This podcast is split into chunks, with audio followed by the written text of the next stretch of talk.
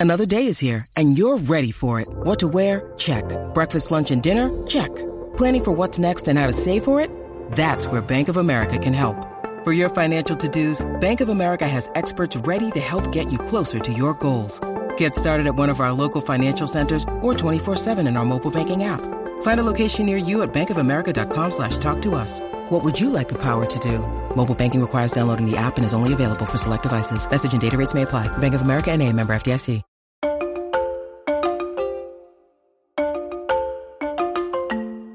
Bueno, vaya, hoy tenemos un eh, episodio de estos que dices, madre mía, o sea, va a ser como muchísimas cosas. Hola a todos, soy Víctor Abarca y estás escuchando Expreso con Víctor, el podcast diario sobre tecnología, tecnología que importa. Y justo de eso vamos a tener hoy mucho, en tecnología que importa y cultura digital.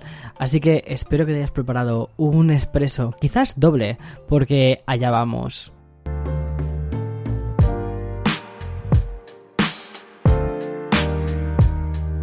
Acaba de terminar el Samsung Unpacked que ya llevábamos desde hace unos cuantos días así como en plan rollo tiseando, así como en plan de mira, esto va a pasar, esto va a pasar, esto va a pasar, pues bueno, pues ya ha pasado, ha pasado, lo tenemos aquí, ya está, ya tenemos la nueva serie Galaxy S22 y como era de esperar tenemos una serie bastante, bueno, bastante curiosa. Por un lado tenemos el S22 y el S22 Plus, ¿vale? Y por otro tenemos el S22 Ultra. El Ultra realmente es un dispositivo que han lanzado que parece un Note. Realmente, y bueno, de hecho en muchísimas webs lo han bautizado así, lo han bautizado como eh, Samsung ha vuelto a lanzar el Samsung Galaxy Note, a pesar de que no lo llaman así, lo llaman el S22 Ultra. ¿Por qué? ¿Por qué todo, por qué está pasando todo esto? Primero, porque tiene una pantalla muy grande, es una pantalla de 6,7 pulgadas. Además es AMOLED y según Samsung dice que es la pantalla con mejores colores, la mejor pantalla que, han hecho. Obviamente eh, Samsung son muy buenos fabricantes de pantallas. El resto de compañías, incluidos por ejemplo los iPhones, montan pantallas de Samsung que después luego ya cada uno calibra de su forma particular y demás. Pero Samsung es muy buen fabricante de pantallas. Entonces obviamente iban a meter en su flagship, este S22 Ultra, una muy buena pantalla. Y el diseño recuerda bastante al Note que vimos hace un par de años. incluso, ¿vale? Podemos tener el, lápiz, el lápiz va incorporado dentro del teléfono. Es que, a ver, a mí, cuidado, a mí el tema de los stylus, de los lápices dentro de los dispositivos, es que me parece una maravilla. A mí me gustan mucho los... Eh, poder utilizar el bueno, pues el pencil, ¿no? Para, para, tu teléfono. Sobre todo porque ya nuestros teléfonos se han convertido como en pequeñas libretas. Y yo soy mucho de escribir las cosas a mano. Me gusta sobre todo porque me da la sensación cuando escribo las cosas a mano es como que te enteras mejor de todo. Pero bueno, más cositas que tiene este S22 Ultra. Tiene un procesador de 4, eh, de 4 nanómetros y mm, varias cámaras. Entre ellas destaca una de 108 megapíxeles. Han hecho muchísimo énfasis en toda la serie S22, tanto desde la, desde la más estándar hasta el Ultra, en la parte de grabación de vídeos y en cómo además van a tener un estabilizador óptico en la gama S22, que es una cosa, es una cosa que estrena, para poder tomar fotos nocturnas con muchísima más definición, sobre todo porque metiéndole un estabilizador óptico, ya sabes, estás ganando nitidez en una foto haciendo que el movimiento propio de una mano pues eh, no, no interrumpa o no interfiera en resultado final de la fotografía. Pero bueno, por lo general las, las críticas de, que se les ha hecho a Samsung es que los dispositivos son muy parecidos a los del año pasado, incluso también en la parte exterior el diseño es prácticamente idéntico, aunque tengo que decir que hay un color verde que me parece precioso, que ese mismo color verde también ya lo vimos en el Samsung Galaxy Flip 3, que a mí me parece un teléfono muy bonito y muy llamativo. Y mm, aparte de esto, aparte de estos eh, teléfonos móviles que van a ser los flagship, los buques insignias de este año, han lanzado la nueva gama de tablets, la Tab S8. Entre ellas son, bueno, hay tres modelos, tres tamaños diferentes, y entre ellas la más interesante es la Galaxy S Tab 8 Ultra, que es una, tiene una pantalla muy grande, ya casi hasta las 15 pulgadas, lo cual me ha llamado la atención, y tiene una pantalla Al igual que, por ejemplo, el iPad Pro o la eh, Surface, puedes conectarle un teclado y utilizarlo como si fuese un ordenador completo, pero con el sistema operativo de Google para tablets, es decir, una versión de Android para tablets. Bueno, la verdad es que está bastante bien, es muy curioso, funciona muy bien, tiene un diseño muy bonito y mm, creo que creo que mm, o sea, Creo que sí que han creado una tablet muy premium. Y además que el precio de partida de esta tablet ya es premium, parte de los 1100 dólares. Una cosa que también me ha gustado de esta tablet es que sí que tiene una ranura para tarjetas micro SD. Que dirás, vale Víctor, pero las tarjetas SD, las tarjetas de expansión micro SD no van tan rápido, o sea, hace que no sea, ya, ya lo sé. Pero en un dispositivo como por ejemplo una tablet, tener una tarjeta micro SD que puedes poner dentro, lo que creo que hace por ejemplo, todo el tema de almacenaje de fotografías. Lo, lo, necesitas un acceso súper rápido a ese almacenamiento. Necesitas ver las fotos en un micro instante. Eh, si tiene una buena mmm, ranura de lectura, lo, va a leer bien, son fotos. Entonces creo que a veces es mejor esperar un poquito a que te cargue una foto con una tarjeta interna y gastarte un poco menos de dinero, pero tener todo en un mismo lugar. No sé, esa es mi opinión. Por ejemplo, para teléfonos móviles entiendo que necesitas todo desde, o sea, para allá. Entonces prefieres eh, que no tengas eh, una ranura de tarjetas SD o micro SD. Bueno, es como que el mundo de la tecnología está dividido en dos cosas. A mí personalmente ese tipo de opciones sí que me me gustan, sobre todo porque hay mucha gente que no se puede permitir un, em, un almacenamiento mayor en sus dispositivos y que al final estas personas dependen mucho de la nube. Y lo que sucede con la nube es que em, tardas también tiempo en que se descarguen tus fotografías. Es, no sé, es, es una situación complicada, pero vamos a dejar eh, el evento del día para repasar el resto de la actualidad, porque bueno, ya tenemos el evento de Samsung hecho, ya está, tic, pero han pasado muchas más cosas. Que de todo esto te voy a hablar después de nuestra pequeña pausa publicitaria. When you need mealtime inspiration, it's worth shopping Kroger, where you'll find over 30,000 mouth-watering choices that excite your inner foodie. And no matter what tasty choice you make, you'll enjoy our everyday low prices, plus extra ways to save, like digital coupons worth over $600 each week. You can also save up to $1 off per gallon at the pump with fuel points. More savings and more inspiring flavors make shopping Kroger worth it every time. Kroger, fresh for everyone. Fuel restrictions apply. Vale, esta actualidad realmente es, o sea, comenzó ayer por la noche cuando Apple actualizó en su newsroom para confirmar algo que habíamos esperado desde hacía semanas y es que el iPhone se va a convertir también en una especie de datáfono para poder realizar pagos sin ningún tipo de contacto bajo el nombre de Tap to Pay, todos los iPhones desde el 10S al resto, a los posteriores, incluyendo el Apple Watch, van a añadir una nueva capacidad que de momento solo va a estar disponible en Estados Unidos, que es utilizar el smartphone para aceptar Apple Pay, tarjetas de crédito y débito sin contacto o cualquier billetera digital. Todo con un simple con un simple clic, o sea, mm, con un simple clic de acercas una tarjeta a tu iPhone y clink, ya está, se ha cobrado esa cantidad. Entonces, no necesitas hardware adicional, terminales de pago y obviamente eh, no hay ningún tipo de, de, contacto. Creo que esto va a ser realmente revolucionario, sobre todo, o sea, tú imagínate, Vale, o sea, yo lo estoy pensando como, como eh, un puesto de helados, ¿vale? Un puesto de helados pequeño, no tiene un datáfono, le cuesta mucho tener un, servicio tipo Square. Bueno, pues tiene su iPhone. Aquí eh, la penetración del iPhone en Estados Unidos es brutal. Estoy convencido que la persona del puesto de helados tiene su iPhone. Entonces, ¿cómo puede aceptar los pagos? Directamente desde su iPhone. Una persona llega con su tarjeta de crédito o con su teléfono, incluso otro tipo de teléfonos, incluso un Android, o o con su iPhone y pam, le hace la transacción en lugar de pedirle el Venmo. Lo del Venmo es una cosa que he visto que también hacen bastante. Lo de, oye, ¿tienes Venmo? Que el Venmo es como, bueno, pues estas aplicaciones para pasar dinero.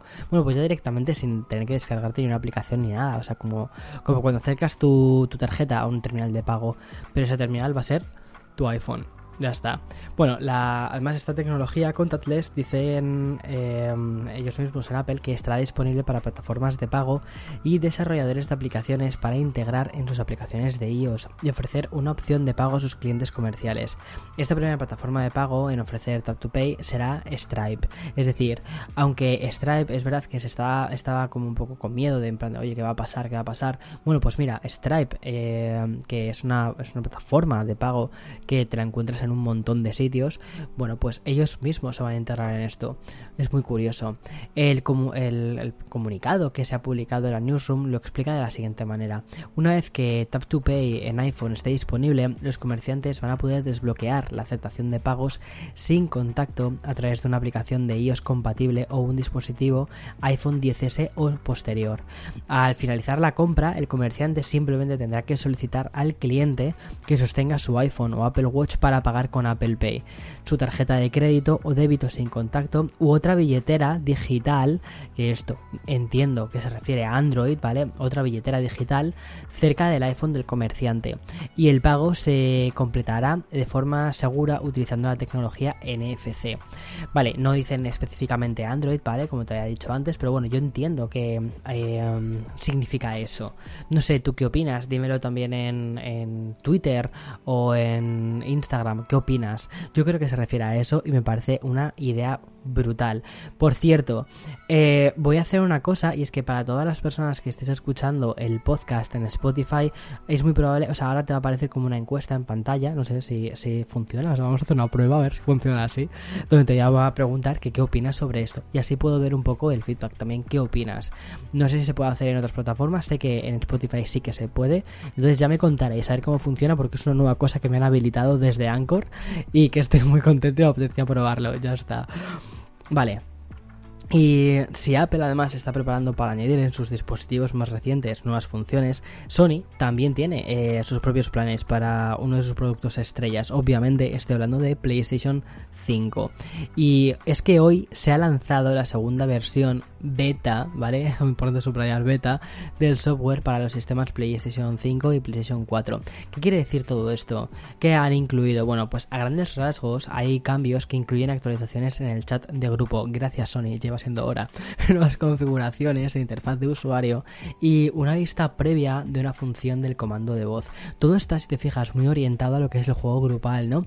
Y sobre esto último además me quiero detener porque aunque es una versión preliminar y mm, con un lanzamiento que está limitado a Estados Unidos y Reino Unido, Sony ha añadido una función que permite comandos de voz para buscar y abrir juegos, aplicaciones y configuraciones, así como controlar la reproducción de medios, pero esto para PlayStation 5. Según la entrada que han puesto ellos en su blog, en la que detallan esta actualización de la consola, bastará con habilitar el comando de voz en el menú de configuración y decir un hola PlayStation. Es un poco largo ¿eh? el nombre pero bueno, y de este modo cuando digamos esa palabra mágica o la PlayStation, eh, la Play 5 va a buscar juegos, va a abrir aplicaciones o va a poder controlar la reproducción de, una película. Molaría mucho, yo creo que hiciese una integración con otros, eh, con otros asistentes y que de ese modo fuese mucho más fácil. O quizás incluso hasta algo mucho más simple como hola PS, ¿sabes? PS, PlayStation. Hola PS. Y que de ese modo, bueno, PS es que en español no suena nada bien, ¿eh? Hola pies. No, no, no. no, vamos a dejarlo en PlayStation. Es que suena, es muy largo, ¿eh? Bueno, no lo sé, no lo sé. A mí no me pagan por pensar para estas cosas. Que piensen ellos y yo lo único que hago es comunicártelo y tú ya me dices qué opinas. La mm, actualización, ¿vale? Como te decía al principio, también incluye la de dispositivos PlayStation 4. Y vale, ¿qué hay para esta? Pues incluye modificaciones en funciones como los chats grupales. Unos chats que ahora se conocerán como fiestas, por lo que podrás decidir si son fiestas privadas o abiertas al público. En el caso de considerarse una fiesta abierta, una party, ¿vale? Los amigos de tus amigos podrán unirse sin invitación. Esto es un poco como la época esta en la de en la que yo que sé se creaban estas party lands, ¿no? De, de jugadores en línea. Buah, esto se hace un mogollón de tiempo. Eh, y entre las otras novedades que hay, destaco que ahora se van a poder filtrar los juegos por género o también mantener 5 eh, títulos en la pantalla de inicio a modo de acceso rápido a ellos. Eso me parece súper bien. Y bueno, más allá del gran evento de Samsung, sin duda, que es la, noticia de la semana, está siendo un poco meta, que mm, se ha ido esparciendo por Europa esta noticia y es bastante, es bastante peleaguda, sobre todo por lo que nos puede llegar a afectar a nosotros los creadores de contenido. La supuesta duda de sacar Instagram o Facebook del viejo continente no es que esté siendo comentada en podcasts como este o los principales sites tech, es que además está, está copando los grandes medios generalistas. Tal ha sido el flujo de clickbait, debates y círculos que Meta se ha visto un poco obligada a emitir un comunicado para desmentir su presunta huida de Europa. Porque claro, tú imagínate, o sea, ya la gente se dice, bueno, si es que si Instagram me va a dejar de funcionar, pues chico, dejó de subir y de crear contenido en Instagram.